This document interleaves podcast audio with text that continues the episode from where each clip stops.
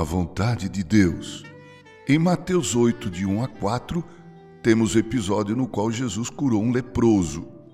A lepra era sinônimo de pecado.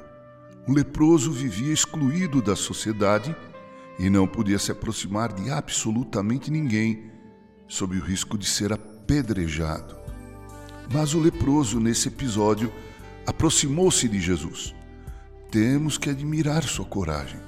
Podemos deduzir que essa coragem era fruto de uma fé genuína. Ele sentia em seu coração que estava diante daquele que realmente podia curá-lo, se assim o desejasse fazer. Ele também sentia, no mais profundo do seu ser, talvez por ter visto e ouvido Jesus, que o Mestre jamais o discriminaria. Diz o texto que o leproso se aproximou e adorou a Jesus. Não podemos saber exatamente no que consistiu esse ato de adoração, a não ser que ele, naquele momento, como se estivesse orando, pediu a Jesus de forma humilde e solene: Senhor, se quiseres, podes purificar-me. Interessante essa atitude do leproso.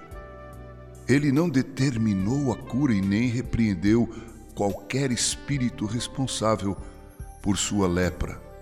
Lindas essas palavras do leproso. Se quiseres, podes purificar-me. Ele pediu, suplicou, podemos dizer assim, que Jesus, se quisesse, o curasse de sua terrível enfermidade. Jesus, no Sermão do Monte, deu um modelo aos seus discípulos quando tratou da questão da oração. Em um determinado trecho da oração conhecida como Pai Nosso, Jesus afirmou a Deus o Pai: Seja feita a tua vontade, tanto na terra como no céu. No Getsemane, o próprio Cristo, adiantando-se um pouco, prostrou-se sobre o seu rosto, orando e dizendo: Meu Pai, se possível, passe de mim esse cálice, todavia não seja como eu quero, e sim como tu queres.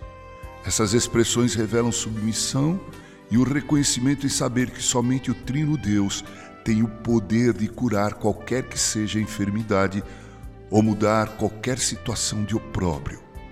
Dizer, se Deus quiser, não significa falta de fé.